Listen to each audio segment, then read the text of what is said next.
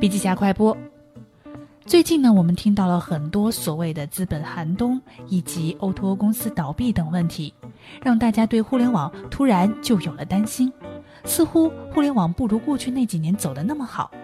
然而，李开复却认为，中国科技人才已经站到了世界前端，人口红利实现之后，未来中国科技创新会更加美好。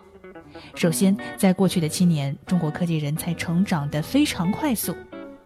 其次，我们现在看到的几个巨大全球科技，比如人工智能、机器人、无人驾驶、AR、VR 和物联网等等，都正在崛起当中。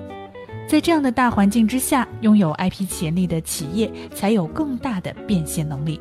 而由李开复创办的创新工厂，更致力于帮助提高创业成功率。